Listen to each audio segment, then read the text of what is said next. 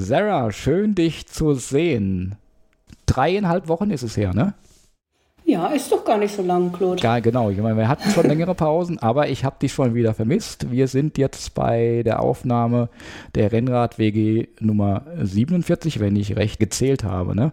Wir hatten in 46 den Jonas Deichmann. Genau, ja. Und dann wollten wir ja eigentlich dann in der folgenden Episode, also in der jetzigen, erzählen erstens mal, warum wir so lange nicht online waren, also nicht im Dezember und Anfang Januar. Ne? Äh, können schon sagen, Corona. Ähm, wir waren ziemlich krank äh, Unreisen davor und dahinter und ja, was auch immer. Richtig. Übrigens, ich habe jetzt wieder Grippe gehabt. Ja? Ich habe Anfang mhm. des Jahres Corona oder über ähm, Silvester, Neujahr und jetzt Grippe für eine Woche, aber es, es, geht schon wieder besser. Aber so richtig gefahren bin ich noch nicht. Und dann haben wir noch viele andere Themen. Gran Canaria beispielsweise. Mhm. Zum Beispiel, genau. Würde ich gerne noch drüber erzählen. Ja, ja machen wir. Aha. Auf jeden machen Fall. Wir. Jonas Deichmann hat mich ja angetriggert, dass ich äh, im Hinterrad äh, die Langstrecke mitfahren soll, weil ich mir null zutraue.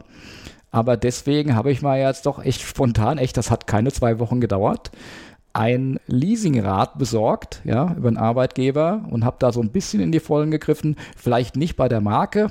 Ähm, es gibt durchaus teurere Sachen der Marke wegen, aber äh, vom Material her sicherlich top. N plus 1, da könnten wir uns drüber unterhalten. Äh, ich war auch mit Jonas Deichmann bei äh, dem Mascha-Check zum Bike-Fitting. Ja, fand ich hochinteressant. Mhm. Auch Glaub darüber ich. könnten wir jetzt erzählen. Und ich habe auch den Kicker Core One, also diesen mit dem Cock hinten für Swift zu Hause stehen und mhm. trainiere damit gerade fleißig, wenn ich nicht gerade Grippe oder Corona habe. auch das wäre interessant. Aber ich muss dich enttäuschen, Sarah, darüber unterhalten wir uns nicht.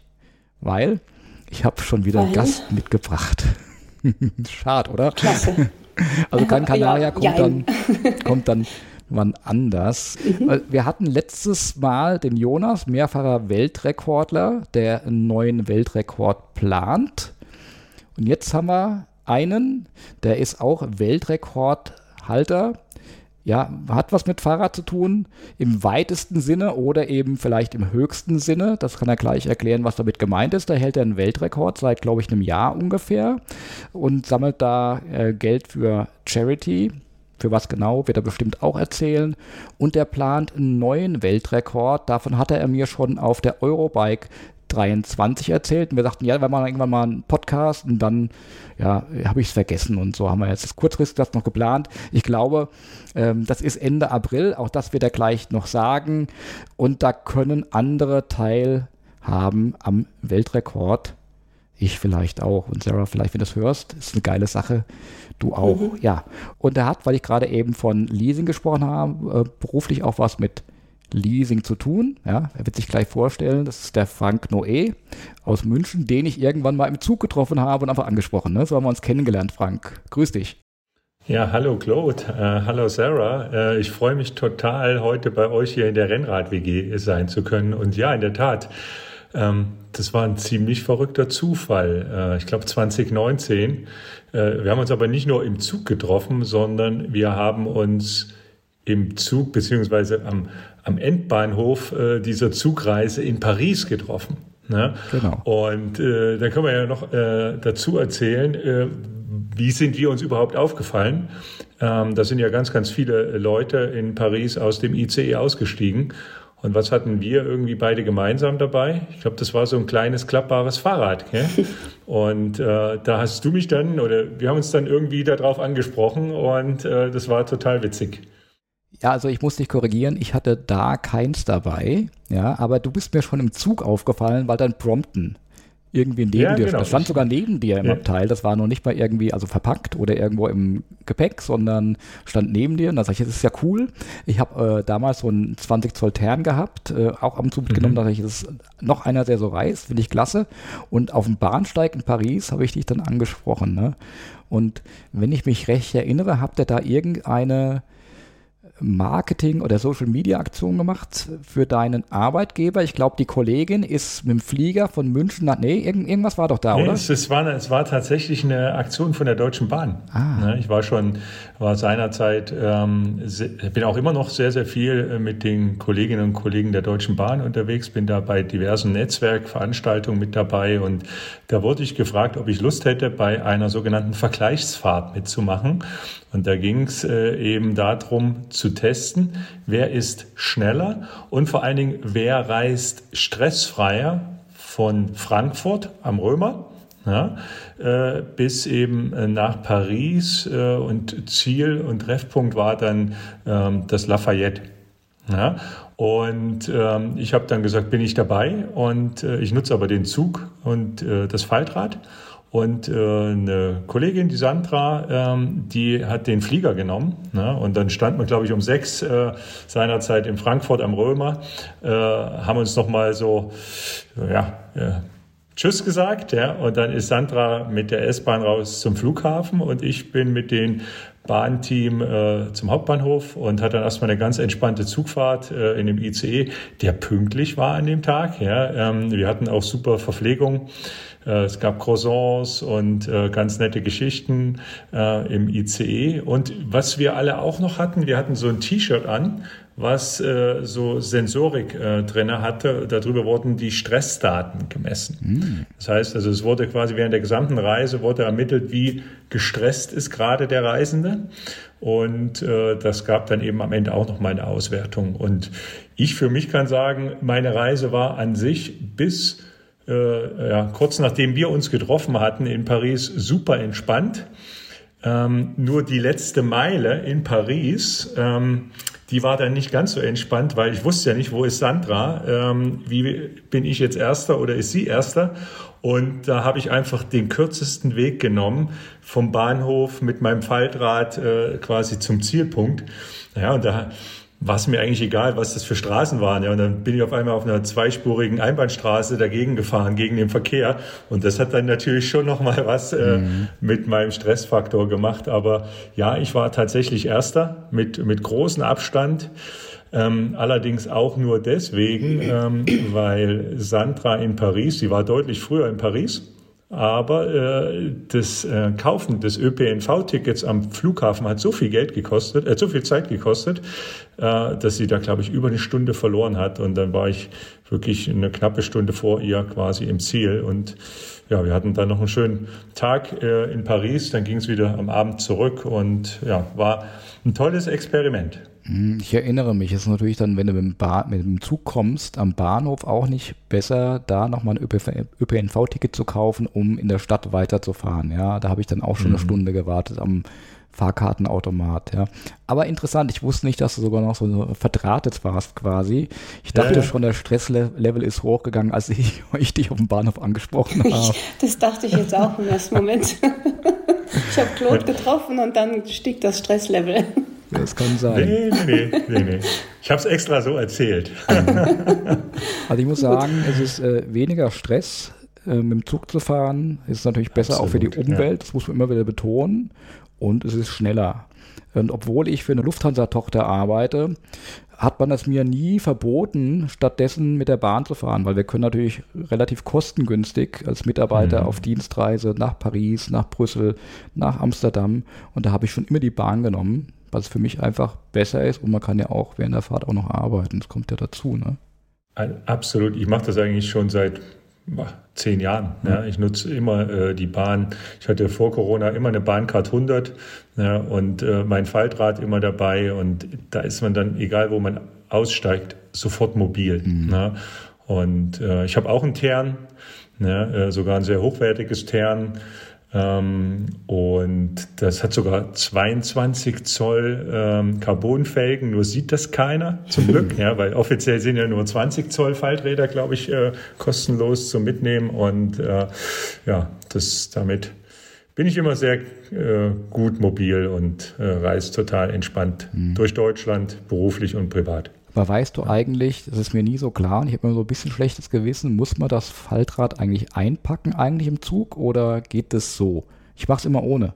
Sagt doch keiner ich was, aber ich weiß nicht. Ich mache es auch immer ohne. Ne? Ich habe auch eine Tasche, aber die Tasche, wenn, wenn man die mitnimmt, mhm. dann hat man die ja dann irgendwo zu verstauen. Also ich nehme genau. sie nie mit und ja. mich hat noch nie jemand darauf angesprochen. Ja? Ich schließe das vor allen Dingen auch immer an. Ich habe so ein kleines Schloss dabei, jetzt, das kann man mit einem Seidenschneider durchzwicken, aber mir ah, geht es ja. einfach darum, dass das angeschlossen ist, dass es nicht aus Versehen jemand wegtragen kann. Stimmt, ja. genau. Und da kann ich auch eine Geschichte erzählen. Äh, ich habe das nämlich ähm, auch mal angeschlossen gehabt bei einer Reise nach Hamburg und dann wollte ich aussteigen. Äh, das ist so ein, so ein Schloss mit so einem Zahlencode. Mhm. Und dann hat sich irgendwie beim Abschließen der Zahlencode verstellt. Naja, oh. Und ich gehe dann halt so kurz vor knapp, äh, gehe ich ans Rad und will das Schloss öffnen. Na, jetzt habe ich das Schloss nicht mehr aufgekriegt. Ja, und äh, da kam schon die Durchsage, die Ausstieg in Fahrtrichtung rechts. Ja, und äh, irgendwie hat es dann doch noch funktioniert. Ich hatte schon überlegt, oh Mai, muss ich dann später ins Fundbüro, mhm. äh, wenn sie das Fahrrad dann rausgeschnitten haben. Aber ich, das war, da habe ich viel gelernt. Also ähm, da achte ich jetzt mehr drauf, wenn ich das Fahrrad anschließe. Ja, super. Ja. Ich versuche übrigens gerade was aufzuschreiben mit meinem iPad, meinem Apple Pencil Pencil, aber ich glaube, ich hatte einen Apple Pencil meiner Frau und das schreibt gerade nicht. Ich dachte also, wenn, wenn uns kein besserer Titel einfällt äh, für, den, für diese Folge, ich mache es auch nur ohne. Ähm. ja. ja. Also, ähm, hast du vorhin gesagt, vielleicht passt das ja. Ähm, gucken wir mal. Das ist dann immer, weißt du, so ein, so ein Clickbait-Titel. Äh, äh, da äh, hören dann die ja. Leute vielleicht erstmal rein und sind dann enttäuscht, dass dann doch was anderes kommt. Äh, ja, aber ich habe dich dann jahrelang nicht gesehen, aber immer irgendwie Social Media und so weiter verfolgt. Und dann habe ich von deinem damals verrückten ähm, Weltrekordversuch gelesen. Den hast du letztes Jahr durchgeführt und ähm, dann haben wir uns zum ersten Mal persönlich wieder getroffen, eben auf der Eurobike am Stand von MyEsel. Mhm. Ja, damals, als der Joey Kelly da ähm, am Stand war. Genau, und dann ging es irgendwie darum, lass uns doch mal einen Podcast machen. Ähm, magst du erstmal erzählen, was du da letztes Jahr im Januar war es, glaube ich, gemacht hast? Es war hoch. Ähm, ja, genau. Es war im Februar, 20. Februar 23, Rosenmontag, äh, und das war die höchste, schnellste und kälteste Alpenüberquerung mit dem Fahrrad, die es jemals gab. Ich kann sogar sagen, ähm, es war, glaube ich, die einzige Alpenüberquerung mit dem Fahrrad, die es überhaupt bisher gab. Ja, weil ähm, die klassischen Alpencrosse, und ich habe ja auch schon viele gemacht mit Rennrad, Mountainbike etc., da fährt man ja auf den Alpen drauf. Mhm. Ja, und ich bin aber äh, mit meinem Fahrrad durch die Luft über die Alpen gefahren. Und das hat in der Form äh, vor mir noch keiner gemacht. Da ist noch keiner auf so eine verrückte Idee gekommen. Und deswegen, das hat wie lange gedauert, Frank? Ähm, also muss man die Strecke dazu sagen. Ich bin mhm. gestartet äh, in der Nähe von Garmisch. Mhm. Und äh, Ziel war dann kurz vor Venedig, nördlich von Venedig. Und äh, für diese Strecke war ich insgesamt drei Stunden 56 Minuten unterwegs. Und äh, die Zeit ist ja das eine. Ähm, vielleicht kläre ich an der Stelle mal auf, wie habe ich es überhaupt gemacht. Ja? Ähm, ich habe quasi mein, mein äh, Fahrrad, das war in dem Fall auch ein Gravelbike von MyEsel, äh, auf einen äh, Rollentrainer von Garmin äh, installiert und dieses Setting, also Fahrrad und Rollentrainer, in den Korb eines Heißluftballons reingestellt. Und dann sind wir mit dem Heißluftballon kurz äh, vorm Karwendel gestartet, auf über 5000 Meter hochgestiegen innerhalb von ja, einer knappen halben Stunde und sind dann angetrieben durch den Rückenwind, teilweise über 80 km/h schnell Richtung Süden über die Alpen, die Retissima. Ja. Und äh, das war natürlich äh, ja, unbeschreiblich schön. Ähm, und ja, vor einem, ja, vor einem guten Jahr äh, war es dann endlich soweit. Aber der Weg dorthin, der war natürlich viel, viel, viel länger als jetzt das, was ich hier in den, äh, ja, jetzt kurz erklärt habe. Es war eine lange Reise bis dorthin. Da kommen wir vielleicht auch gleich dazu, aber jetzt, äh, wie stelle ich mir das vor? Da ist eben dann äh, das MyEsel, übrigens ein Holzfahrrad, ne, also mit einem Holzrahmen, ja. auf dem Trainer im Korb und wenn du dann da drauf sitzt, kannst du dann überhaupt rausgucken oder hast du den Korb vor deinen Augen? Ähm, also ich war sogar angeseilt, ja, weil ungefähr auf Hüfthöhe war quasi der Chorbrand. Oh. Okay. Und äh, ich saß dann quasi, so wie du jetzt auf, weiß nicht, wo, dein, äh, wo deine Trainer äh, immer stehen, im Keller. Ja, äh, ich hatte quasi, mein, mein Keller war quasi der, der Korb des Heißluftballons. Da war recht wenig Platz. Ja? Ähm, und ja, wie gesagt, Hüfthöhe war Chorbrand. Das heißt, ich konnte 360 Grad, hatte ich einen traumhaft schönen Ausblick, konnte ich alles genießen. Krass. Hast du die Geschwindigkeit als schnell empfunden? Weil ich weiß jetzt von den Heißluftballons, die hier so fliegen, hm. im, im Beta-Dreieck zum Beispiel, das ist ja manchmal total ja. langsam. Und meine Mama haben wir den mal geschenkt zum Muttertag und die fanden es auch voll langweilig. Es war ein bisschen enttäuschend. Aber wie du das erzählst, es klingt ja wirklich schnell auch auf die Strecke mit diesen drei Stunden 56. Also ich habe es auch überhaupt nicht als schnell empfunden. Warum? Mhm. Weil man ja auch keinerlei Wind spürt. Ja, wir sind da oben genauso schnell wie der Wind. Mhm. Ja, wir sind angetrieben durch den Wind und ich wurde oft gefragt, ob durch, dadurch, dass ich irgendwas jetzt hier antreibe oder ob ich irgendwas antreibe. Nein, das war nicht der Fall, sondern rein der Wind eben in dieser Höhe der hat uns angetrieben. Ja, und da könnte ja Claude vielleicht wieder seine Erfahrung einbringen lassen. Seitdem weiß ich, warum beim Fliegen die eine Richtung manchmal schneller geht als die mhm. andere, mhm. weil das sind ja wirklich gerade in den Höhen ja, äh, richtige Winde. Ja. Und wir waren jetzt mit 80 km/h noch nicht mal die schnellste Alpenüberquerung, was so ein Ballon macht. Äh, wenn wir einen Monat vorher fit gewesen wären und kein Corona gehabt hätten, äh, dann wären wir teilweise über 100 km/h schnell gewesen. Also da oben in den Höhen, 5000, 6000 Meter Höhe, hat man solche Winde ja, und die treiben einen dann quasi über die Alpen, aber man merkt nichts. Ja, also kein ist windstill und dadurch, dass es natürlich, du bist ja dann so 1000, 2000 Meter über den Alpengipfeln, dann äh, ist, ist das so weit weg, dass du das jetzt auch nicht siehst, wenn du jetzt im Straßenverkehr von einem Auto überfahren, äh, über, überholt wirst. Ja. Jetzt hat der also äh, von der Lufthansa, der Flieger, der mit dem Fliegen überhaupt nichts zu tun hat und auch keine Ahnung hat, wie es da oben in der Luft ist, ja, weil wir machen Firmenkreditkarten, also Finanzindustrie, also die Tochter, für die ich arbeite. Und äh, ich hätte jetzt erstmal die Frage gehabt, also mir war jetzt nicht klar, dass es windstill ist natürlich, aber wenn man drüber nachdenkt, denkt, ist es logisch, aber trotzdem ist es Februar, 5000 Meter Höhe. Wie kalt ist es denn da? Also das war tatsächlich so die, äh, wir hatten eigentlich zwei große Herausforderungen für den Tag, den wir meistern mussten. Es war zum einen die Temperatur und zum anderen die Höhe. Ja, an die Höhe habe ich mich, äh, habe ich mich gut vorbereitet. Ich habe fast ein halbes Jahr im Höhenzelt geschlafen und auch in, in dünner Luft trainiert. Also ich habe mich akklimatisiert, damit ich quasi an dem Tag selber auch keine Sauerstoffmaske aufsetzen musste. Und ähm, die Kälte, da hatten wir wir hatten Glück, ähm, weil es war, als wir gestartet sind, waren es so minus drei, minus fünf Grad am Boden. Mhm. Ja, und dann ging es relativ schnell hoch. Äh, da waren es dann mal so minus 15, minus 20 Grad. Und dann kam aber ja, das war ein traumhafter Sonnenaufgang an dem Tag auch. Ab dem Moment, wo die Sonne kam, die hat dann irgendwie hat die schon total gewärmt. Ja? Und was dann auch noch hinzukam, ist der Brenner von dem Heißluftballon. Wir haben da alle 20 Sekunden haben die da richtig Feuer gemacht, dass der Ballon hochgeht. Das hat auch etwas nach unten abgestrahlt. Auf ja? den Kopf wahrscheinlich. Und ja, auch auf den Oberkörper und ähm, in, den, in den Schuhen. Da hatte ich auch so Bedenken, deswegen habe ich mir da gleich so äh, Einlegesohlen, so Heizsohlen reingelegt. Ja, äh, somit wurde es auch von unten nicht kalt. Und je weiter wir äh, nach Süden kamen, also so ab, ab Innsbruck oder so Brenner, ähm, äh, so Alpenhauptkamm, wurde es auch immer wärmer. Und wir mussten dann auch etwas von der Höhe runtergehen, weil in 5000 Metern Höhe die Winde etwas nachgelassen haben. Da sind wir dann so auf dreieinhalbtausend Meter gegangen. Da waren dann die Winde besser. Und da war, es dann auch nicht mehr ganz so kalt. Und als wir äh, dann nach äh, knapp vier Stunden gelandet sind, da war es ja was Frühling in Italien, ja. Also mhm. da sind wir erstmal alle aus unseren warmen Schuhen, aus unseren Hosen raus, ja, und haben erstmal, wir standen mit einem T-Shirt, was auf einmal 15 Grad plus waren. Ja, also, also fast durch mehrere Klimazonen sind wir durchgeradelt sozusagen. Mhm. Wie viele Leute hattest du mit an Bord oder im Korb? Also in dem, in dem Korb waren zwei Piloten. Mhm. Ja, und dann war noch mit äh, äh der Sven, mein Kameramann, und noch ein Fotograf. Und dann war es aber auch schon wirklich sehr, sehr, sehr eng. Mhm. Ja, weil ich natürlich so eine ganze Kammer für das Fahrrad und mich quasi schon beansprucht hatte.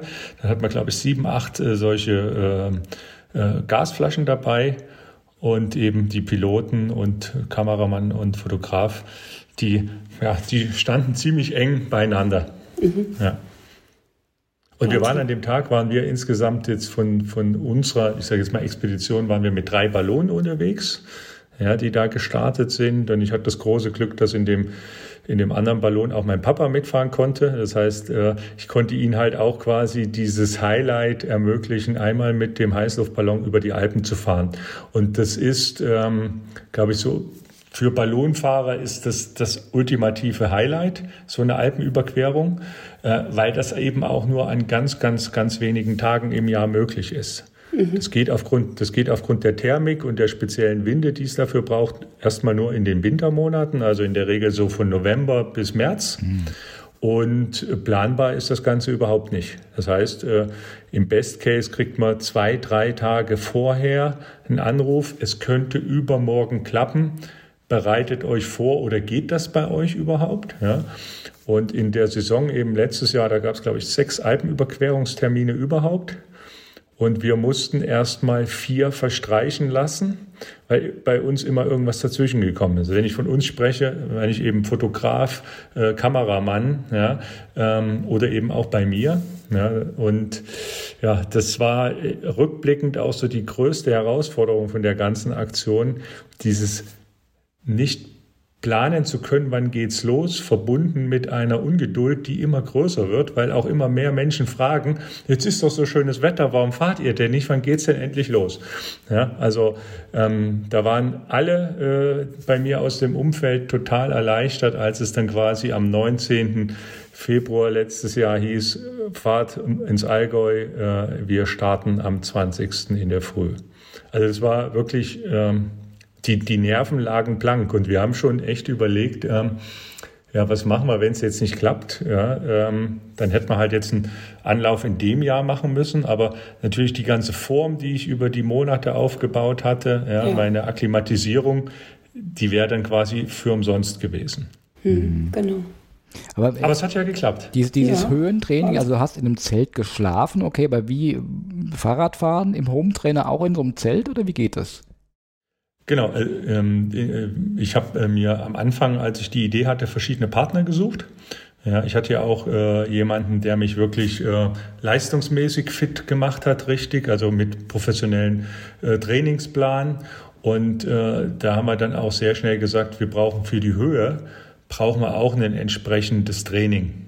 Ja, und da gibt's hier in München äh, gibt's das sogenannte Höheninstitut äh, Hypoxicum in München. Und da kann man entweder dort in der Höhenkammer trainieren oder aber die verleihen auch Höhenzelte. Und da habe ich natürlich von denen auch ein Höhenzelt bekommen. Da haben wir ganz am Anfang auch so einen Akklimatisierungstest gemacht. Ja, ist mein Körper überhaupt anpassungsfähig?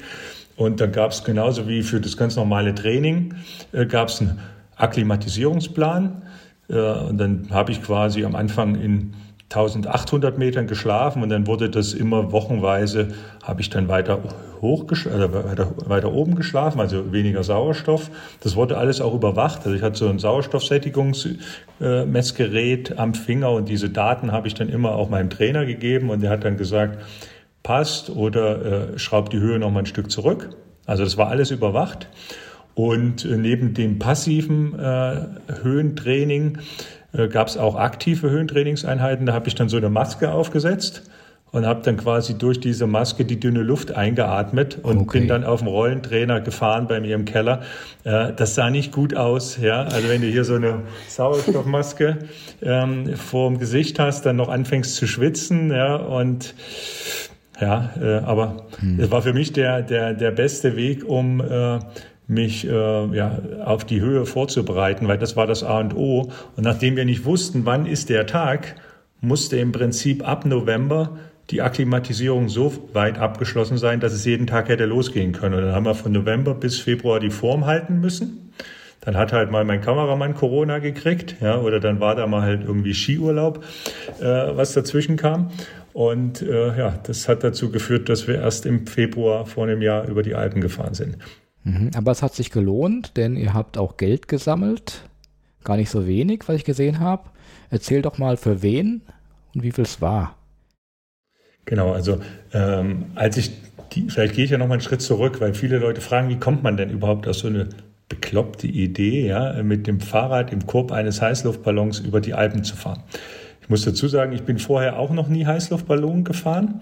Und äh, Sarah, das, was du vorhin gesagt hattest, das kann ich bestätigen. Also ich hab, bin, bin mit meiner Frau mal in Österreich, ähm, haben wir so Paragliding, so einen Tandemsprung gemacht oder Tandemflug. Äh, und dann haben wir die Piloten gefragt, ähm, soll man denn jetzt als nächstes mal Heißluftballon fahren? Und dann haben die gemeint, vergiss es, das ist so langweilig. Ne? Mhm. So, also ich bin noch nie Heißluftballon gefahren und dann habe ich aber, das war am 23.12.2021, das war so ein richtig schöner Wintertag, Sonne, minus 10 Grad, ich war Rennradeln ähm, und dann bin ich nach Hause, habe mich auf meinen Sessel gesetzt und dann habe ich mir durch Zufall habe ich ein YouTube-Video entdeckt von einem DJ Ben Böhmer und der hat in dem Heißluftballonkorb ähm, in Kappadonien, in der Türkei, hat Ui. der aufgelegt. Highlight. Und ich fand die, ich fand die Musik ganz gut. Ja. Und da haben wir gedacht, ja, wie geil ist das denn? Wenn der da vorne auflegen kann, dann kann ich doch vielleicht in so einem Heißluftballon Fahrrad fahren. Ja, und dann ist es vielleicht auch nicht ganz so langweilig. Und dann habe ich noch am selben Tag, äh, einen Tag vor Weihnachten, zwei Heißluftballonunternehmen angerufen. Der erste hat gesagt, vergiss es, das geht gar nicht. Das Fahrrad passt da nicht rein, weil die normalen Heißluftballonkörper, die sind so ähnlich wie Bierkästen, also die haben so kleine Fächer. Da passt, passt so ein ganzes Rad gar nicht rein. Dann habe ich aber durch Zufall in, im Allgäu äh, den Klaus äh, angerufen oder getroffen und der hatte so einen Spezialkorb. Das ist dann so ein Y-Korb und da war eben genau so anderthalb, zwei Meter Platz, dass mein Rad da reingepasst hat. Und der hat dann halt gesagt in seinem Dialekt, ja, kommst halt mal vorbei, guck mal mal, ob das Rad da reinpasst und dann sehen wir schon. Da war ich da, ich glaube am 9. Januar war ich dann dort, haben wir das Rad da reingestellt und haben festgestellt, das geht da rein. Und dann stand irgendwie fest, okay, wenn das geht, wenn das Rad da reinpasst und aus seiner Sicht äh, nichts dagegen spricht. Also ich habe dann auch gedacht, spricht da irgendwas hier Luftfahrtbehörde oder sowas dagegen, wenn da oben einer Fahrrad fährt? Ja? Habe ich gesagt, nee, das passt alles. Und da da ist dann mir klar geworden, okay, jetzt musste diese Idee tatsächlich umsetzen. Ja? Und ähm, da hatte ich ja damals schon äh, tolle Freunde, die mir gesagt haben, hier macht das so und so und habe dann da noch Unterstützung gekriegt. Und ja, dann, dann ging es dann quasi los. Haben wir eine Webseite gebaut, äh, haben Partner gesucht und äh, gleichzeitig war aber auch klar, wir wollen auch mit der Aktion wieder Spenden sammeln. Das ist nicht die erste Aktion, äh, wo ich äh, was Verrücktes für einen guten Zweck gemacht habe. Somit war klar, hier wollen wir es auch wieder machen. Und jetzt auf deine Frage, Claude, für wen haben wir jetzt äh, da Geld äh, gesammelt? Äh, für die internationale Hilfsorganisation World Bicycle Relief. Warum? weil ja, meine Leidenschaft ist Radfahren und ich finde es einfach super, wenn mehr Menschen Radfahren und wenn ich auch einen kleinen Beitrag leisten kann, dass auch in anderen Ländern Menschen mit Fahrrädern mobil sein können, dann gibt mir das persönlich sehr, sehr viel. Und somit war klar, dass wir äh, hier äh, für die World Bicycle Relief Gelder sammeln wollen. Mhm. Genau. Und, und dann äh, ging aber die Reise erst so richtig los, weil für mich war irgendwie auch klar, wenn ich das jetzt mache, dann äh, wäre es doch cool, wenn da irgend so ein YouTube äh, Freak mitfährt, ja, so ein YouTuber und äh, der dann ja einfach da so ein bisschen einen Film davon macht, ja, äh, weil das bestimmt eine tolle Aussicht ist da oben. Und ja, da habe ich so ein bisschen in meinem Netzwerk so rumgehört und hatte ein paar Gespräche geführt und ähm, habe dann auch so Freunde hier bei mir im Ort äh, gefragt und dann hieß es auf einmal, du bei, bei mir im Haus, äh, da wohnt einer, äh, der produziert äh, ja professionell Filme. Treff dich mal mit denen, verabrede dich mal mit denen, ja. Und da habe ich dann durch Zufall bei eben bei mir im Ort zwei Jungs kennengelernt, die eine Produktionsfirma haben, eine Filmproduktionsfirma. Und äh, da haben wir uns dann mal beim Italiener getroffen habe ich kurz erzählt, was habe ich vor und dann haben die gesagt, Frank, das ist geil, da äh, sind wir dabei, aber wir filmen, machen jetzt da für dich keinen YouTube-Film, sondern äh, wir produzieren dazu, darüber eine komplette Dokumentation. Mhm. Also ähm, das heißt, dann ab dem Moment war irgendwie klar, oh, jetzt muss ich hier eine ganze Dokumentation, also die gesamte Geschichte äh, von Frank, ähm, die haben mich ja alles, haben sie wollten alles über mich wissen, ja, bis eben äh, im Best Case äh, dann den Abschluss in Afrika äh, wird dokumentarisch festgehalten, ja und äh, ja, so ist die Reise quasi immer weitergegangen. Und ja, ein Highlight war jetzt erstmal diese Alpenüberquerung im Heißluftballon. Ähm, für mich persönlich wird, glaube ich, aber das größere Highlight sein, ähm, wenn wir dieses Jahr im Juli äh, meine, mein Filmteam und ich in Afrika, in Kenia sein werden und dann dort eine Woche vor Ort quasi uns anschauen können, ähm, wie die Fahrräder von World Bicycle Relief den Menschen übergeben werden. Und äh, das werden wir natürlich dann auch filmisch festhalten und da den Abschluss der Doku mitgestalten. Ja. Super spannend. Und da können Leute ja. vielleicht auch heute ja noch was spenden, wenn sie wollen, oder eben dann für dein neues Abenteuer, für deinen neuen Weltrekordversuch. Ich glaube, da können wir jetzt mal so langsam uns hinarbeiten. So ganz lang ist es ja nicht mehr hin. Und ähm, mhm. es geht auch wieder hoch hinaus. Und ich nehme es mal vorweg. Ich habe nicht gewusst, dass München ein Riesenrad hat. Es ist auch, glaube ich, ähm, kein permanent installiertes, ähm, was ich so jetzt erfahren habe. Es ist 80 Meter hoch, roundabout. Weiß nicht, ob das richtig ist. Und mhm. es wissen ganz, ganz wenige, weil letzte Woche bei Fest und Flauschig, ich weiß nicht, ob du das weißt, Podcast von Jan Böhmermann und Olli Schulz, Olli Schulz war letzte Woche in den Albumcharts die Nummer 1 in Deutschland. Mhm. Der spielte gerade in ähm, München. Und in, im Podcast sagt er, boah, ich wusste gar nicht, dass München ein Riesenrad hat. Ich gucke gerade aus dem Hotelfenster raus, sehe da ein Riesenrad. Und dann sage ich, hey, ah, okay. der müsste ja eigentlich mal über das Thema sprechen von Frank. Dann käme vielleicht noch mehr. Aber egal. Erzähl einfach mal, Riesenrad habe ich schon verraten. Um was geht's denn, denn genau? Äh, vielleicht erstmal in deine Richtung, Sarah. Äh, du bist ja noch einen Ticken näher dran an München. Kennst du das Riesenrad in München? Nein, ich kenne es tatsächlich nicht. Ich habe es aber vor ein paar Tagen auf irgendeinem Bild, ich glaube, es war Facebook oder Instagram, gesehen und habe mir gedacht, hm, das erinnert mich ein bisschen ans London Eye. Ähm, da, da, wurde darüber berichtet, aber tatsächlich ist es ganz, ganz neu für mich. Ja. erfahren darüber. Mhm. Ähm, ja, äh, tatsächlich ist es äh, das größte mobile Riesenrad der Welt. Ja, also mit einem eigenen Eintrag im Guinness Buch der Weltrekorde, weil es eben das größte mobile Riesenrad ist, was man, ich sage jetzt mal, innerhalb von mehreren Monaten abbauen kann und wieder aufbauen kann. Und dieses Riesenrad steht ähm, am Münchner Ostbahnhof im Werksviertel und ist dort eigentlich auch sehr gut. Äh, also man erkennt das sehr gut, wenn man zum Beispiel mit der S-Bahn am Ostbahnhof vorbeifährt. Ähm, und das Hotel, was du eben erwähntest, Claude, ähm, ich glaube, äh, das Hotel kenne ich sehr gut, weil da haben wir auch äh, vor kurzem eine Podcast-Folge aufgezeichnet in mhm. dem Hotel, okay. äh, auch mit Blick äh, rüber aufs Riesenrad. Und ähm, ja, äh, das ist, da hat man einen genialen Blick über ganz München. Ja.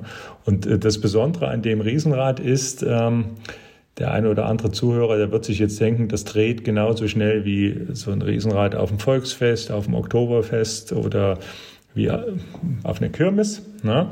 Ähm, dem ist aber nicht so, denn das Riesenrad dreht sehr langsam. Das macht ähm, eine Umdrehung in 30 Minuten. Das haben die extra so langsam eingestellt, dass man eben äh, wirklich so ein Erlebnis hat, 30 Minuten Umdrehung in der Spitze knapp 80 Meter hoch.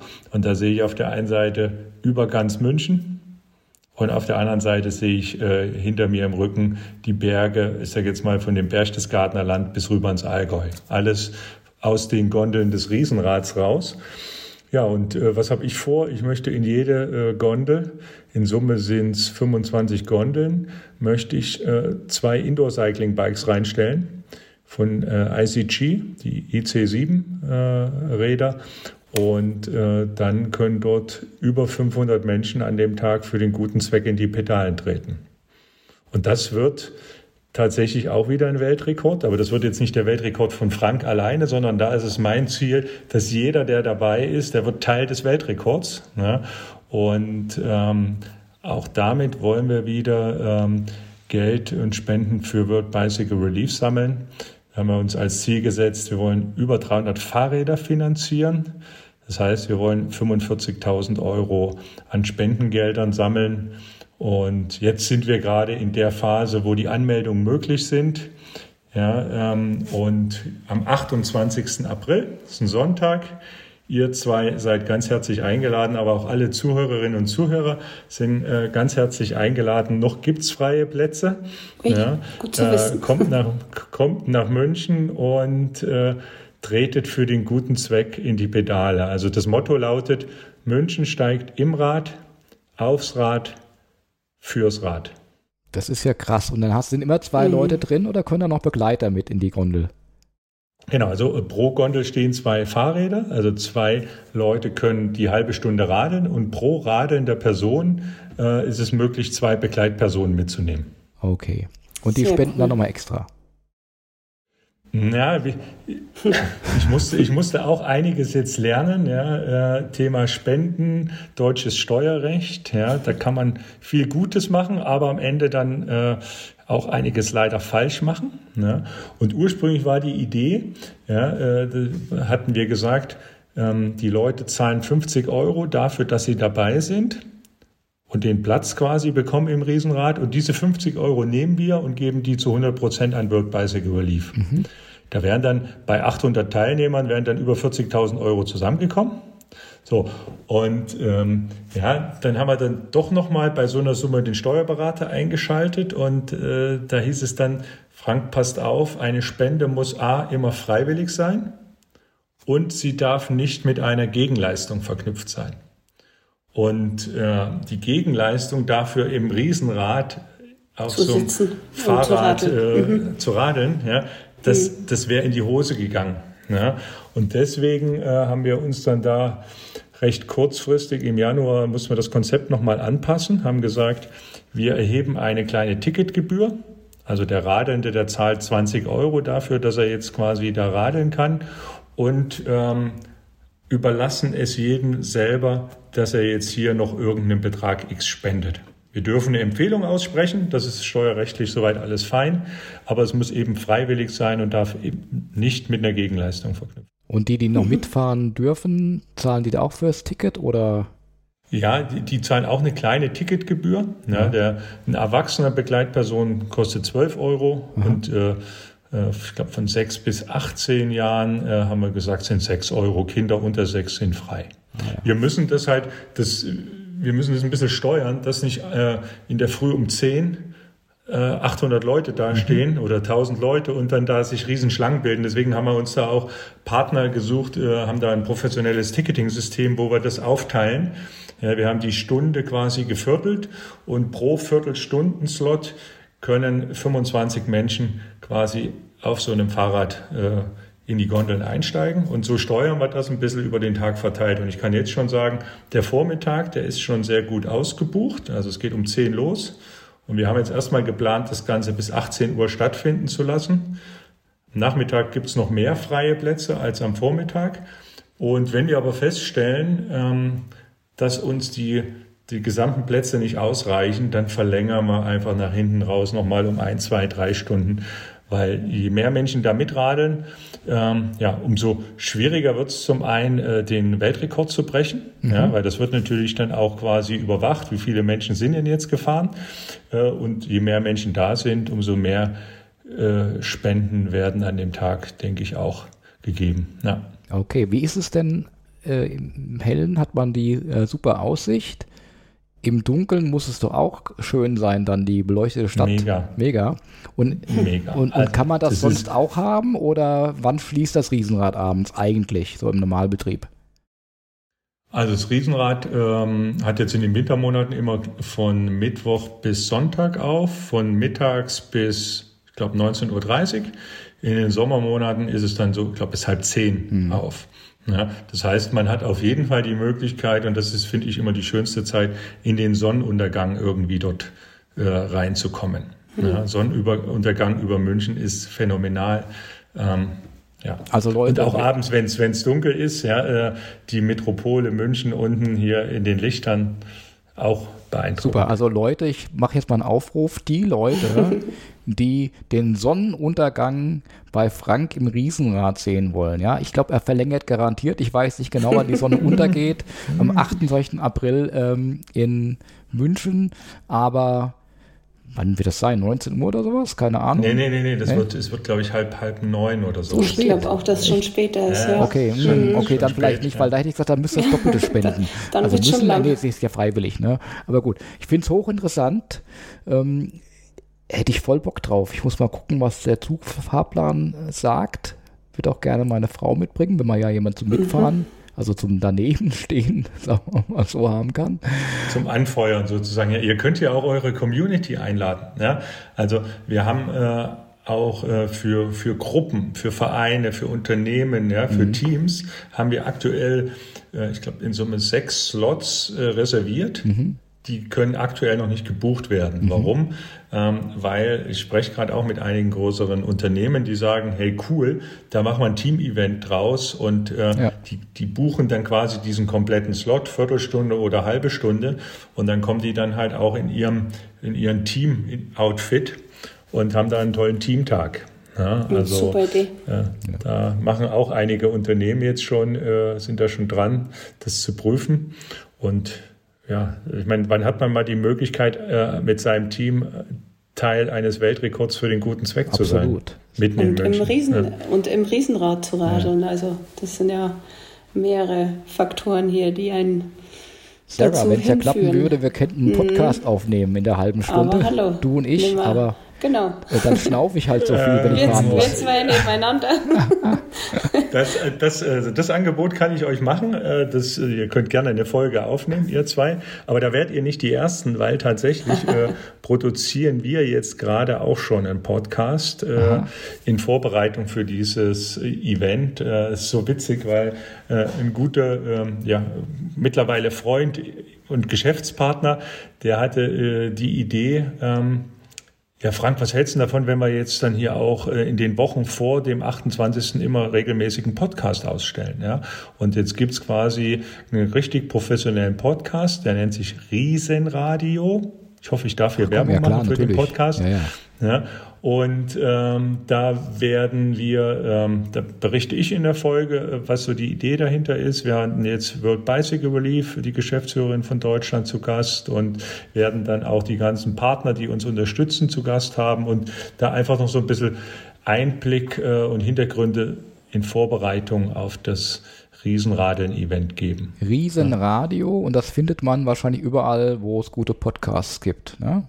Alle gängigen ähm, Podcast-Plattformen. Ja. Na super. Zwei, zwei Folgen sind live. Äh, heute Mittag ähm, haben wir die, ich glaube, fünfte Folge äh, aufgezeichnet okay. und wir bringen das immer so im Wochenrhythmus mhm. raus, beziehungsweise ähm, ja, wahrscheinlich dann äh, ab der fünften Folge im Zwei-Wochen-Rhythmus. Da bist du ja der Podcast-Profi. Ja. Äh, nee, äh, ich muss immer nur äh, als, als Co-Host quasi ein paar gute Fragen stellen und nett lächeln. Ja. Der Alex, der das macht, der hat natürlich deutlich mehr damit zu tun und das ist der, der wahre Podcast-Profi. Also ich bin da auch echt ähm, ja, fasziniert, äh, wie kompakt die Technik ist. Also mit diesen Mikrofonen, so ein kleines Mischpult, alles akkubetrieben. Ja. Und äh, ja, so was das macht auf jeden Fall nicht. Spaß. Also ja. Bitte? Sowas haben wir noch gar nicht. Ich habe das hier neben dem MacBook äh, stehen mit ja? so einem ja, Tascam-Gerät. Äh, was das genau macht, weiß ich gar nicht. Es kann wahrscheinlich noch viel mehr, als ich mir denken kann.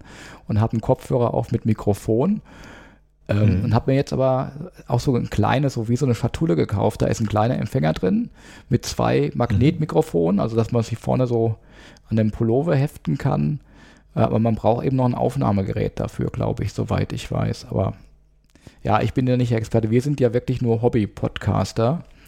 Ähm, also von daher, wir machen es aber schon länger und wir haben immer noch äh, eine ganz gute Zuhörerbase. Also beispielsweise Jonas Deichmann haben wir jetzt in den äh, vergangenen drei Wochen zweieinhalbtausend Zuhörer. Finde ich mal gar nicht so schlecht eigentlich jetzt. Ähm, und immer wieder, auch wenn wir mal länger Pause haben, Sarah, ja. Leute, die uns schreiben, sagen, ey, wann kommt die nächste Folge? Kriegen wir schon mal einen Hinweis, ja, genau. Genau.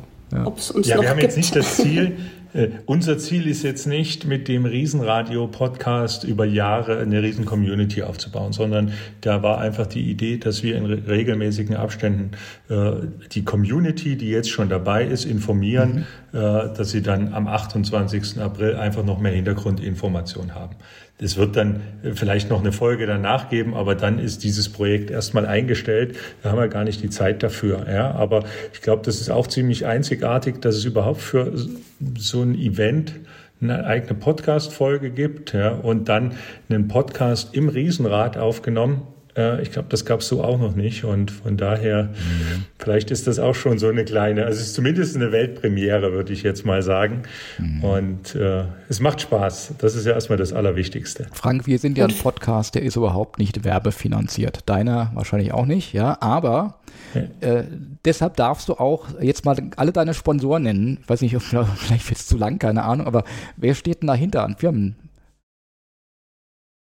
Ähm, ja, äh, ich meine, wir, brauchen, äh, um sowas äh, ja, äh, auf die Beine zu stellen, braucht es einfach Partner. Ja? Weil ähm, mein Hauptberuf ist ein anderer und ähm, wir stecken da ganz, ganz viel Herzblut und Zeit rein, aber für die Finanzierung brauchen wir Partner. Klar. Ja?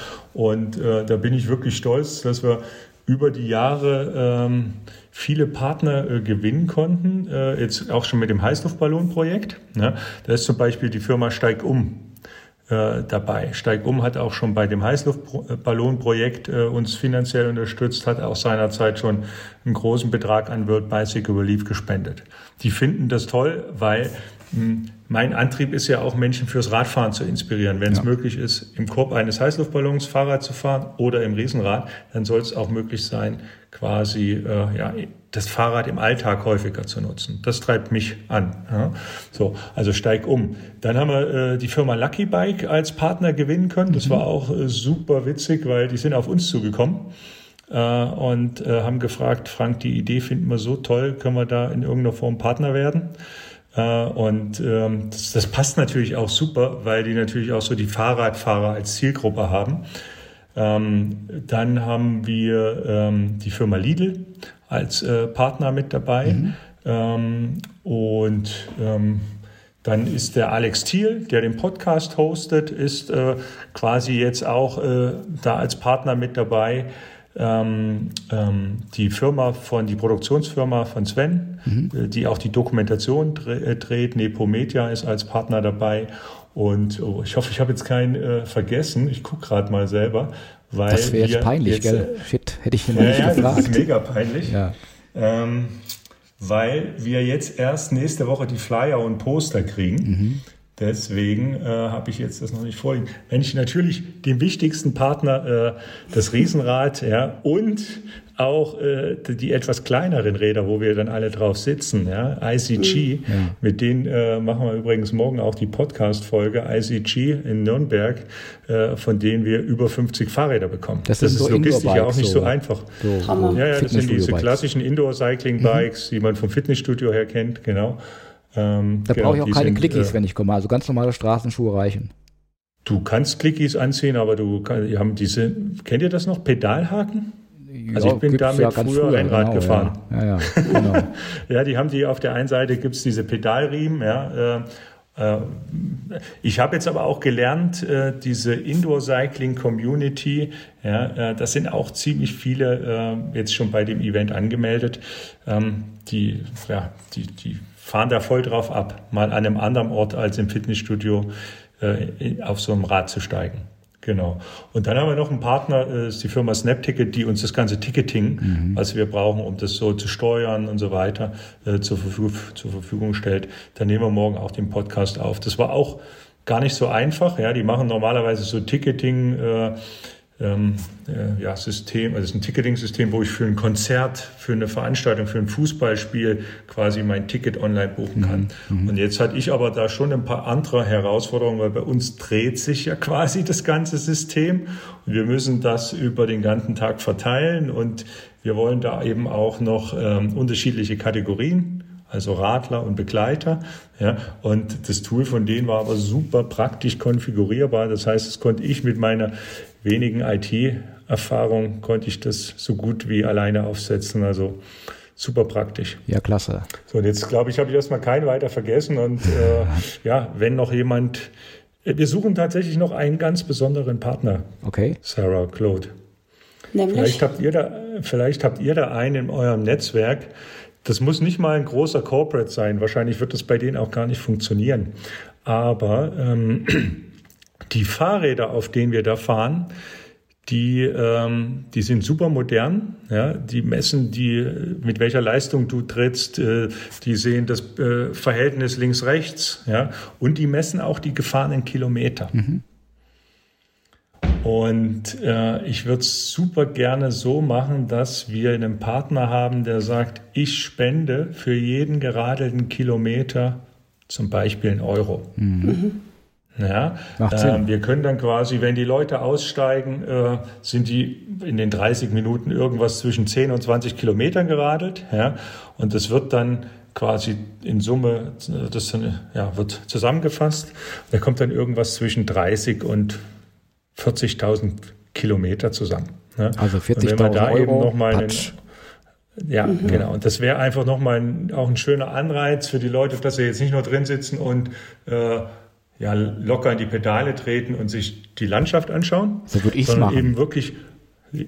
ja äh, aber doch, weil wir, wenn sie wissen, okay, wenn ich jetzt äh, mich doch ein bisschen anstrenge, na, dann äh, kommt das quasi World Bicycle Relief zugute und dann kommen ja. noch mal ein paar Euro mehr zusammen. Also das wäre mega genial, wenn wir da noch einen Partner finden würden. Mhm. Mhm.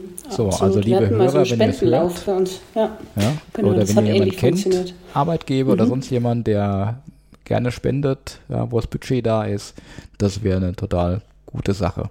Sarah, also wir gucken. Und die Spende geht auch zu 100 Prozent an World Bicycle Relief. Also ja. da haben wir gar nichts mit äh, zu tun. Da gibt es eine Spendenquittung, alles sauber. Ja, äh, Fände ich einfach super genial als Anreiz noch. Mhm.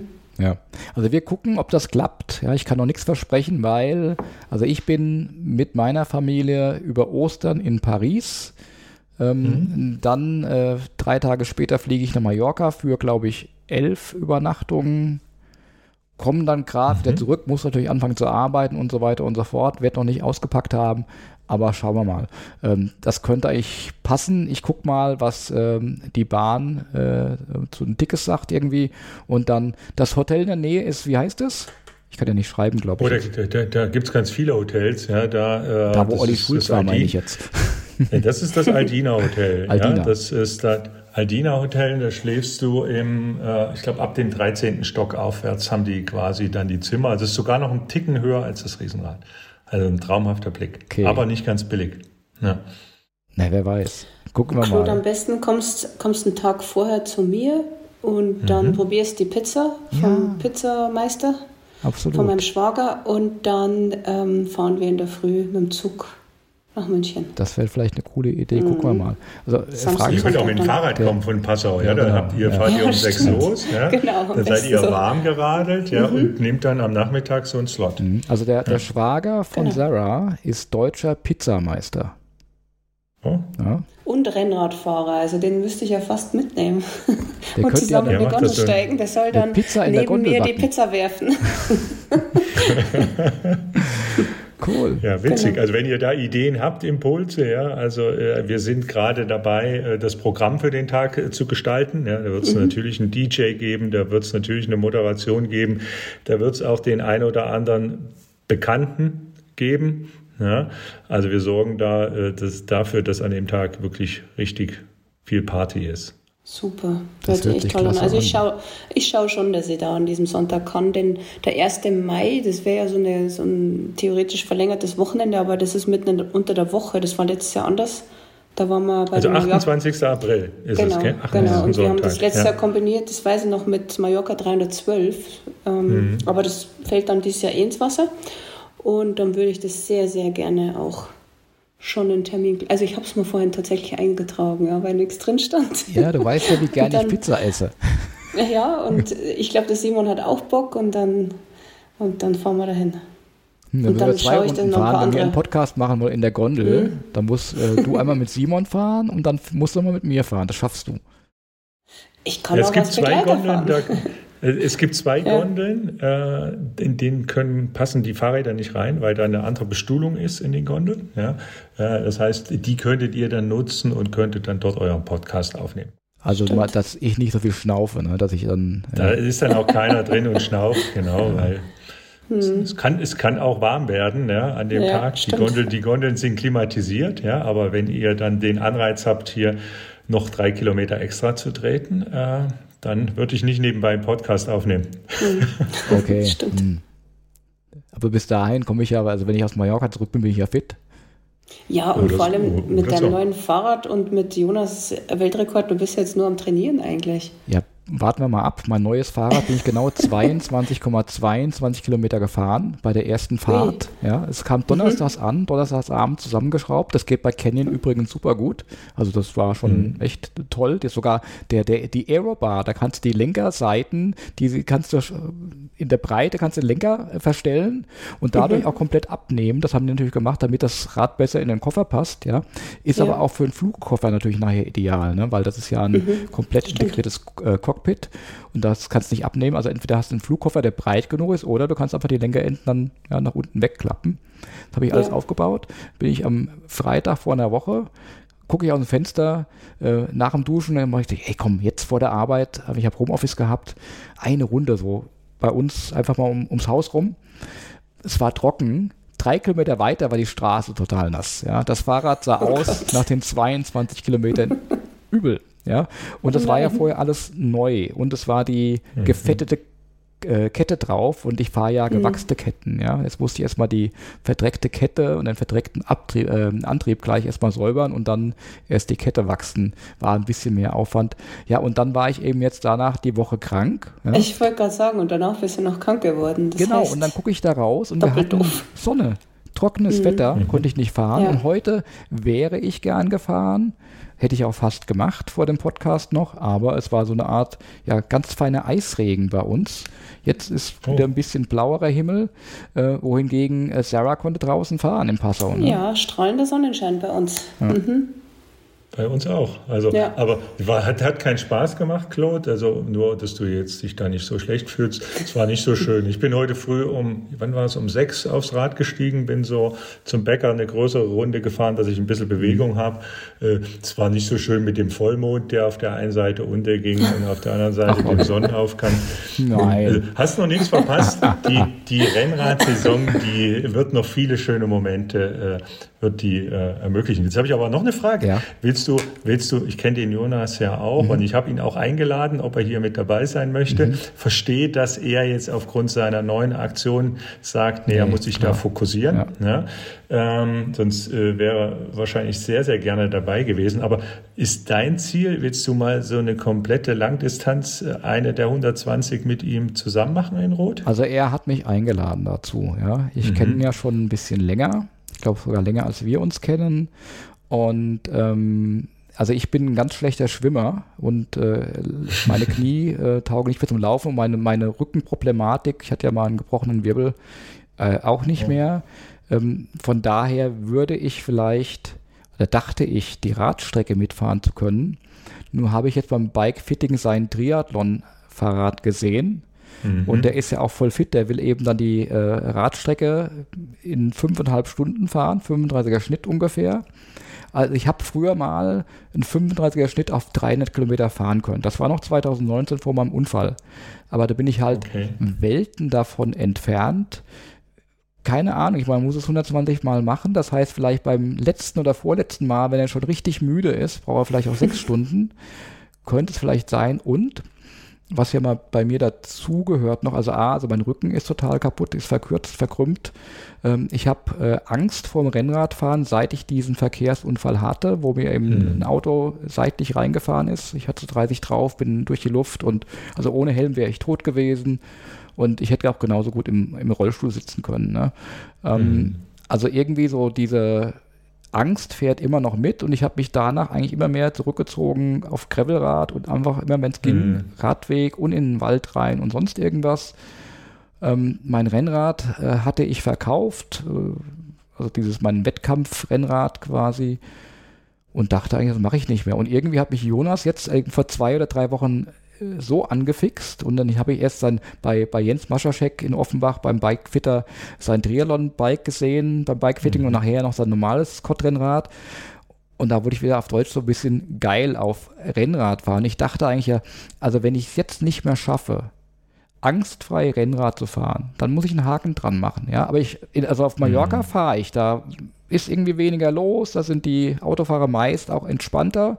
Da habe ich gar nicht so ein Problem. Aber hier im Rhein-Main ist es extrem. Du wirst eng überholt okay, und so weiter. Und, aber ich, ich muss da irgendwie von meinem Kopf her durch irgendwann. Und dann glaube ich, schaffe ich das auch. Und ja, weil ich ja das Fahrrad leasen konnte, habe ich da jetzt in die Vollen gegriffen. Es ist, war also dann jetzt ein Canyon, das ist eben vielleicht von der Marke her nicht das Tollste. Andere sagen, ah, kauf dir doch lieber irgendwie einen Track oder ein Pinarello oder irgendwas. Aber dann, wenn du dann irgendwas willst, wirklich auch mit den schönen Komponenten, dann bist du in Preisregionen, die auch beim Bike-Leasing nur noch schwierig vorstellbar sind. Also wir können 15.000 Euro leasen. Ja, das wäre mhm. mir aber dann doch für ein Pinarello hätte ich vielleicht bekommen, ja, äh, zu viel gewesen. Und dann habe ich eben gesehen, es gibt eben, ich musste auch gucken, weil meine, ich hab, war sowieso schon immer Langbeiner.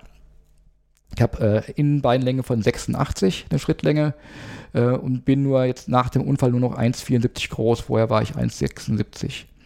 Und die meisten sportlichen Rennräder waren mir auch früher schon zu lang. Ja, und jetzt sind wir meistens sogar die Endurance-Räder zu lang. Äh, ich war bei Markus Stork in Itstein, habe die Räder von dem ausprobiert. Die waren mir alle noch einen Ticken zu lang oder eben von der Sattelüberhöhung dann so, dass es für mich dann ja zu hoch war. Ich meine, ich kann schlecht mit 8 oder 10 cm Sattelüberhöhung fahren, dann ist ja der, der Nacken wieder überstreckt. Ja? Mhm, und da war dieses. Canyon Endurace äh, die bessere Wahl. Canyon hat mir den Rahmen S vorgeschlagen und ich habe aber M genommen. In vergleichbar Stack Reach ist er ähnlich wie mein heutiges Lightspeed Titranrad, ähm, ein bisschen niedriger nur. Aber zwischen M und S ist Reach nur 3 mm Unterschied bei dem Fahrrad. 3 mm, ja, mhm. die nächste Größe. Nur hatte das nächstgrößere ähm, 1 cm mehr Vorbaulänge. Das könnte man natürlich dann auch ändern auf den anderen, aber momentan passt es eigentlich. Und damit gehe ich jetzt genauso wie der Jonas äh, zu Jens nach Offenbach zur Bike-Biometrie und ich hoffe, dass er mich richtig draufsetzen kann. Und da habe ich zumindest ein, ja. ein geiles Bike und damit auch keine Ausreden mehr. Ja. Wie, wie schaut es bei dir aus, Sarah? Wir werden Bist auf jeden Fall äh, hinfahren und ein bisschen mitfahren, aber jetzt eine, eine ganze, ja, einen ganzen Wettkampf mitzumachen. Also mein Freund hat das letztes Jahr gemacht in Rot. Ah, und ähm, ja. das war sehr aufregend. Also ich kenne auch die Stimmung in Rot über, über das Wochenende auch, über, also wenn der Wettkampf ist. Und ja, für uns ist es ein Katzensprung. Mein Freund ist aus Nürnberg und ja. da schauen wir auf jeden Fall wahrscheinlich mehrmals vorbei. Genau. Ja, mhm. ja so Lara Berg ist ein Highlight, oder? Absolut, also, ja. unbedingt. Ja, das, da ja. muss man echt mal gewesen sein. Oder, oder eben auch, wenn, wenn Challenge Rot stattfindet, das muss man echt mal gesehen haben. Das ist Ausnahmezustand.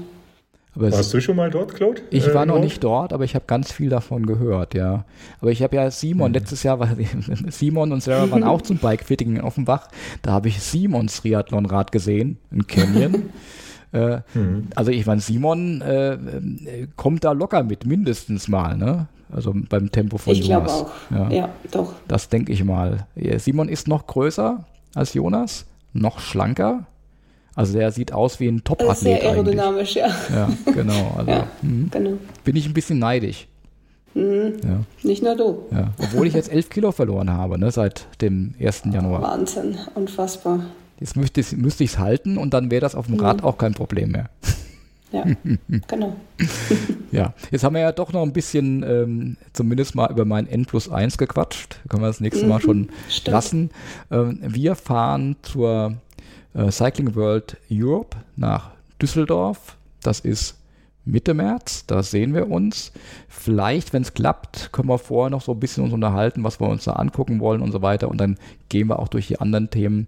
Muss dann ja nicht ganz so lang werden, aber es würde mich freuen. Schauen wir, ob wir einen Termin finden. Sehr gerne, Claude. Prima. Weißt ja, jetzt sind wir auch wieder gesund und genau, ja. vielleicht wird es auch wärmer, dass wir öfter Rad fahren können und dann können wir wieder ein bisschen aus dem Nähkästchen plaudern. Darf ich euch und euren, euren Hörern noch einen kleinen Impuls geben? Aber gerne. Ähm, gerne. Also ich, ich fahre ja, ich würde mal sagen, Normalfahrrad. Ja? Mir geht es primär darum, äh, Spaß zu haben und ich tue was für meine Gesundheit und für mein Wohlbefinden.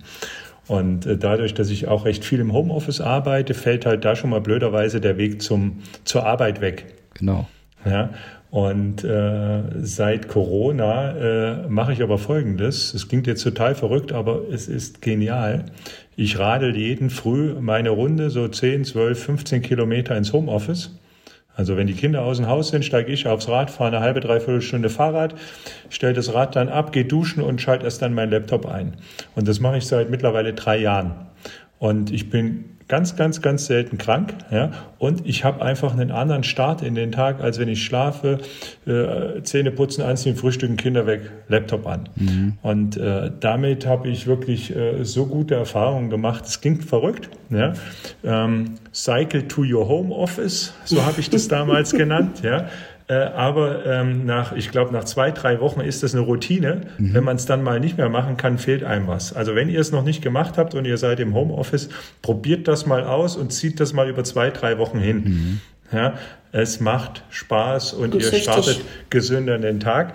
Und wenn ihr, wenn ihr es noch besser machen wollt, dann fahrt ihr am, zum Feierabend auch nach Hause.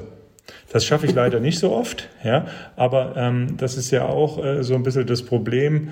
Ähm, man kommt aus dem Homeoffice, hat die ganzen Gedanken noch mit und sitzt dann mit der Familie am Ess Esstisch. Und das kann man aber quasi abladen, wenn man erst noch mal eine Runde nach Hause fährt. Absolut. Ja, also der ganz, ja, also von daher probiert das mal aus äh, und so habe ich es auch geschafft, äh, meine Kilometer immer wieder so auf einem einigermaßen vernünftigen Level zu halten und natürlich auch so Form und Fitness ja, äh, weil einfach die Routine, die Regelmäßigkeit da war. Ja, bei mir ist es so, dass ich ähm, eigentlich vor der Arbeit im Homeoffice dann ganz oft irgendwie noch auf dem Hometrainer fahre. Mhm. Und dann gehe ich so ein bisschen verschwitzt erstmal an den Schreibtisch. Äh, nee, zuerst an die Espressomaschine, an den Siebträger und mache mir einen Americano, den brauche ich dann morgens. Äh, dann an den Schreibtisch, arbeite ein paar ähm, E-Mails ab, äh, trinke zwei Kaffee und dann bin ich auch genug ausgeschwitzt, um dann unter die Dusche gehen zu können, weil wenn du das sofort machst, geht das ja gar nicht. Ja, das ist ja. bei mir im Homeoffice eigentlich äh, das Tolle daran, aber also nach der ganzen Corona-Zeit, ich kann das Homeoffice fast nicht mehr sehen. Ich verstehe, mhm. dass Kollegen von mir, also wir sollen bis zu drei Tage die Woche kommen. Es kann uns, also es zwingt uns keiner, aber es wird halt gerne gesehen und kann ich verstehen, dass Kollegen, die dann vielleicht auch 30, 40 Kilometer Arbeitsweg haben und eben auch äh, ja, in Verkehrsstaus stehen, das kosten- und nervenseitig gar nicht so wollen. Ja? Und dann kommen die vielleicht ein, zweimal die Woche und werden dann leider so ein bisschen komisch angeguckt. Ja? Ich bin öfters jetzt im Büro, weil ich es einfach genieße, selbst bei Regen mhm. mit dem Fahrrad auf die Arbeit zu fahren und auch wieder zurück. Ja? Also das ist irgendwas, was mich so morgens, das bringt mir die gute Laune. Ja, wenn ich ja. Zeit habe, gehe ich dann in, in, bei der Firma, haben wir so ein kleines Fitnessstudio, nochmal ein paar Gewichte stemmen und dusche dann dort hinterher, äh, Wechseldusche, heiß-kalt und dann bin ich im Büro angekommen. Das ist richtig gut. So macht sie Sarah mhm. auch in der Schule, wahrscheinlich. Leider nein, ist ein bisschen arg weit weg bei mir und ähm, Duschmöglichkeiten haben wir nicht wirklich. Habt ihr keine Turnhalle? Äh, doch, aber dort zu duschen heißt, du bist eigentlich nur durch eine Glasscheibe, die nicht so ganz blickdicht ist, von den turnenden Schülern äh, getrennt. Okay. Und das ist nicht immer so toll, wie du das, dir vorstellen das, kannst. Das glaube ich. Vor allem, wenn der Sportunterricht schon losgeht, weil ich vielleicht zum Beispiel erst zur zweiten oder dritten Stunde habe. Aber im Sommer werde ich es schon wieder durchziehen. Das, das hilft dann einfach nicht. Mhm. Ich will ja auch wieder Stadtradeln und meine Schule da mindestens wieder auf Platz 3 bringen. Mhm. Und ja, super, ähm, insofern, ja. also es ging durch die Decke letztes Jahr und das würde ich gerne wieder machen und diesmal noch besser und hier in meiner Kleinstadt das Stadtradeln mitmachen. Also ich denke schon, dass ich wieder auf gute Kilometer komme. Heute bin ich mit dem Rad in die Rennrad-WG gefahren. Ja, siehst du. Könnte man so sagen. Ja, ich auch, auf Swift, auf dem, auf dem Swift, ja. äh, nee, auf dem Kicker Core One, Swift, Quok, mhm. was auch immer da, diese eingängige, klappt sehr gut, erzählen ja. wir das nächste Mal. Aber jetzt, wo mhm. wir eben beim, beim äh, mit dem Rad zur Arbeit sind und weil wir eben bei Falträdern waren, Frank, ich habe letztes Jahr zwei eins für meine Frau, eins für mich, äh, Velobike Plus gekauft mit dem Zeus-Antrieb mhm. im Hinterrad. Ja. Der reku ja. rekuperiert ja auch. Ne? Das ist jetzt nicht ein riesenstarker äh, Antrieb und es ist nicht die riesige Batterie drin, aber da gibt es gar keine Verkabelung oder irgendwas. Du lädst hint das Hinterrad mhm. die Narbe auf und dann kannst du mhm. losfahren. Je nachdem, also ich entweder kann ich, ich habe elf Kilometer einen Weg oder zwölf. Ähm, wenn ich ganz wenig Batterie nehme, die ganze Woche fahren oder auch vielleicht nur zwei Tage, je nachdem. Aber jetzt ist es so, ich habe mal Watt-Messpedale dran gehabt. Wenn ich äh, einen Anstieg hochfahre, dann muss ich da schon 100 Watt treten, aber das ist ja nicht so viel. Ja, komme dann mhm. gut hoch, es verbrennt ein paar Kalorien, aber ich schwitze nicht. Ja, also ich will auch nicht jedes Mal ja, im Büro duschen. Ne? Ja, so. ja. Und sobald es dann bergab geht bei uns Richtung Arbeit, ja, dann ähm, ich habe da so, so eine so Schlumpf-Eingangsschaltung, die kann ich noch reintreten, ja, und dann fahre ich gegen den Widerstand bergab, einmal durch die Bergab-Energie, aber auch noch trete ich noch zu, um den Akku wieder ein bisschen aufzuladen, bis ich in der, im, im, Büro bin. Und zwar immer so an so einem Level, dass ich nicht schwitze. Ne? Das finde ich super. Das ist so. Und zu Hause, ja. äh, nach Hause, auf dem Nachhauseweg, da mache ich die Batterie meistens ganz aus. Und dann ist das ein super Training. Also ich meine, ich nehme jetzt mit, du äh, lädst mit einmal bergabfahren zwei Akkus auf, nämlich einmal äh, den von deinem Fahrrad und einmal dein von deinem Körper. Genau. Das ist ja Richtig, mega. Ja. Ja, cool. Ich habe das gemacht bei so einer Berg-Auf- äh, und Abstrecke. Ne? Da bin ich also hochgefahren, also hatte ich auch die Wattpedale dran. Und dann habe ich dann, da bin ich ein bisschen schneller gefahren, aber berghoch, richtig so 7, 8 Prozent Steigung, 160 Watt getreten, aber der Rest hat eben der Akku gemacht, das war ganz angenehm. Und bergunter mhm. habe ich rekuperiert. Dann rollst du bergunter mit 25, wo andere mit 60, 70 an dir vorbeifahren. 25, aber der Akku wird wieder voll. Das fand ich total cool. ja. Okay, so viel zu ja, mit dem Rad zur Arbeit. Ich glaube, wir sind jetzt äh, locker über eine Stunde. So lange wollten wir eigentlich gar nicht. Vielen Dank für eure Zeit, vor allem für die von Frank. Du hast es möglich gemacht. Du wolltest eigentlich heute früh, ich weiß nicht, ob du heute Abend oder heute Nachmittag was anderes vorhattest, aber du hast es möglich gemacht. Vielen Dank. War super interessant. Wir überlegen uns das. Ähm, ich glaube, das schaffen wir. Vielleicht sogar den Weg über ich Passau. Auch genau. zum Pizza essen und dann nach Nürnberg. Äh, Quatsch, nach Quatsch, nach äh, München. München. München. Genau. ja.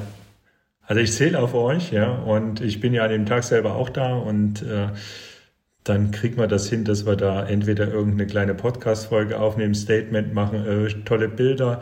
Ihr werdet ganz tolle Eindrücke mitnehmen. Und äh, wenn ihr auch so mal in München seid, sagt Bescheid. Da können wir uns auch spontan auf ein Cappuccino oder eine Rennradrunde im Münchner Süden oh, cool. oder Gravel-Runde. Ja? Also jederzeit gerne äh, sagt Bescheid. Ich würde mich freuen. Oder eine Faltradrunde. Ich mit Batterie, du ohne. genau. Ich, ich, ich habe auch N plus 1, also von daher äh, Find mal das richtige Rad. Daran wird es nicht scheitern. Prima. Ja? Dann vielen Super. Dank an euch. Danke euch. Und Ganz bis toll. nächstes Danke Mal. Dir, Frank. Ciao, ciao. Wir freuen uns. Tschüss. Tschüss.